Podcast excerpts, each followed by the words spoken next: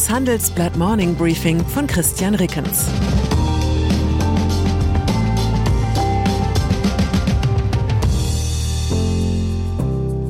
Guten Morgen allerseits. Heute ist Freitag, der 13. Januar.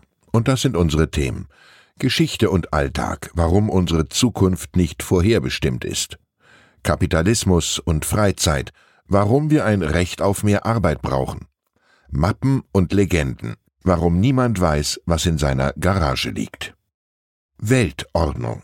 Werden wir uns an 2023 als das Jahr erinnern, in dem Demokratie und Freiheit über Diktatur und Unterdrückung siegten? Möglich erscheint es und zugleich das Gegenteil davon. Der Westen kann mit Waffenlieferungen und Sanktionen Putin in der Ukraine eine Niederlage beibringen, das würde sein Regime entscheidend schwächen. Doch es ist ebenso möglich, dass sich die westliche Allianz spalten lässt und Putin mit einem Siegfrieden davonkommt. Dem globalen Ringen um die Freiheit widmen wir heute unseren Wochenendteil, pünktlich zum Jahrestreffen des World Economic Forum in Davos. In einem Interview zum Thema formuliert der Harvard-Politologe Daniel Seiblatt einen wichtigen Gedanken. Er sagt, Geschichte sollte nicht mit Pendeln verglichen werden. Ich lehne die Vorstellung ab, dass das politische Leben jemals automatisch verläuft. Die Zukunft ist offen. Das soll heißen, es existiert keine Gesetzmäßigkeit, dass auf eine Ära der Liberalisierung nun eine der Unfreiheit folgt. Ebenso wenig gibt es einen automatischen Siegeszug der Demokratie. Das war auch nie anders. Selbst die Zeit um 1990, die im Rückblick wie eine einzige Welle der Demokratisierung erscheint, war geprägt von Rückschlägen und Weggabelungen. Hier hätte die Geschichte auch ganz anders verlaufen können. Wie würden wir heute auf jene Ära blicken, wenn etwa 1991 der Putsch kommunistischer Hardliner in der Sowjetunion erfolgreich verlaufen wäre? Die Menschheit hat es immer wieder selbst in der Hand, in welche Richtung sie sich entwickelt. Für alle, die die Freiheit lieben, ist das eine gute Nachricht. Arbeitsmarkt. Eine Herausforderung, die auch schon vor 30 Jahren absehbar war, ist der Arbeitskräftemangel. Jetzt ist er da. Mehr als jedes zweite Unternehmen in Deutschland kann nicht mehr alle offenen Stellen besetzen. Das sagt die Deutsche Industrie- und Handelskammer DIHK. Der stellvertretende Hauptgeschäftsführer der DIHK, Achim Derk, sagt, wir gehen davon aus, dass in Deutschland rund zwei Millionen Arbeitsplätze vakant bleiben. Das entspreche einem entgangenen Wertschöpfungspotenzial von fast 100 Milliarden Euro oder rund zwei Prozent der deutschen Wirtschaftsleistung. Gegen den Arbeitskräftemangel gelten Zuwanderung und längere Lebensarbeitszeit als die gängigen Rezepte. Doch Handelsblatt-Chefökonom Bert Rürup erwartet hieraus keine ausreichenden Effekte. Er plädiert dafür, zusätzlich den Trend zu einer immer niedrigeren durchschnittlichen Wochenarbeitszeit umzukehren. Diese sinkt seit Jahren, vor allem weil immer mehr Beschäftigte in Teilzeit arbeiten. 1991 waren es 14 Prozent, 30 Jahre später 29 Prozent. Das ist wiederum ein Nebeneffekt der steigenden Erwerbsbeteiligung von Frauen. Rürup plädiert für Öffnungsklauseln in den Tarifverträgen, damit Beschäftigte, die mehr arbeiten möchten, auch mehr arbeiten dürfen. Man kann es so sehen. Die freie Wahl der Arbeitszeit ist eine Form der Freiheit.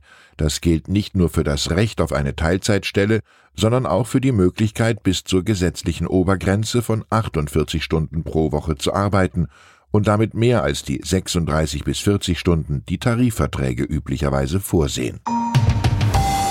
Russland der Wirtschaftseinbruch in Russland verläuft auf den ersten Blick erstaunlich glimpflich. Die Weltbank hat am Dienstag ihre Prognose für 2023 sogar leicht angehoben. Demnach soll die russische Wirtschaft im laufenden Jahr nur noch um 3,3 Prozent schrumpfen. Das wirkt wenig angesichts der westlichen Sanktionen. Aber vielleicht schauen wir auch auf die falschen Zahlen. Der russische Ökonom Sergei Guriev sagte in dieser Woche, das Bruttoinlandsprodukt ist in Kriegszeiten kein aussagekräftiges Instrument.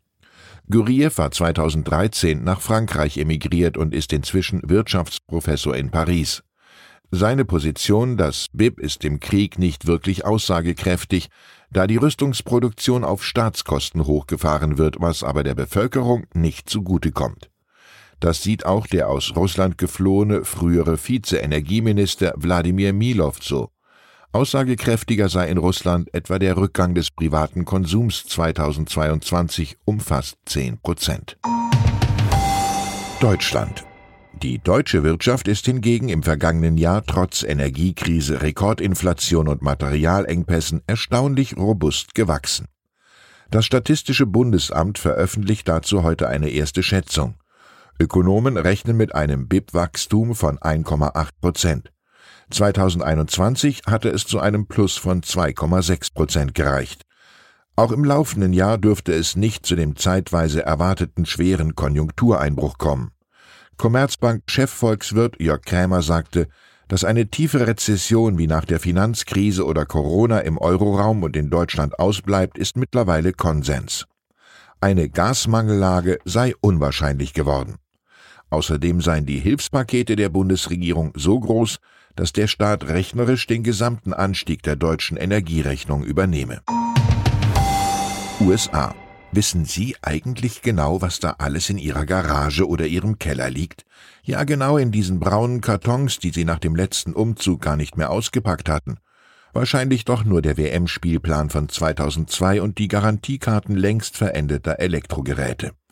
Aber Sie und ich sind ja auch keine US-Präsidenten, und deshalb habe ich Verständnis für Joe Biden, der offenbar ein bisschen den Überblick darüber verloren hat, was alles in seiner Garage in Delaware lagert. Da sind unter anderem vertrauliche Regierungsdokumente aus Bidens Zeit als Vizepräsident.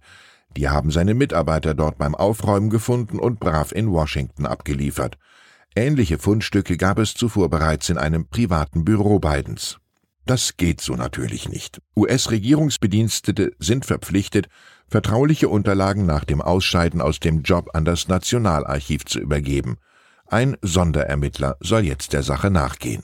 Ich wünsche Ihnen ein Wochenende, an dem Sie Schöneres vorhaben, als Ihre Garage aufzuräumen. Ihr Christian Rickens. Zur aktuellen Lage in der Ukraine. Russlands neuer Kommandeur für die Ukraine. Wer ist Valery Gerasimov? Der 67-Jährige ist seit Mittwoch neuer Oberbefehlshaber der russischen Truppen in der Ukraine. Er gilt als einer der Köpfe hinter der Invasion des Landes am 24. Februar 2022 warum Russland jetzt sein Öl verramschen muss. Die Sanktionen zwingen Moskau, Öl zu Billigpreisen auf den Markt zu drücken. Die Staatseinnahmen schwinden, doch von den Kriegszielen in der Ukraine rückt der Kreml nicht ab. Weitere Nachrichten finden Sie fortlaufend auf handelsblatt.com/Ukraine. Das war das Handelsblatt Morning Briefing von Christian Reckens, gesprochen von Peter Hofmann.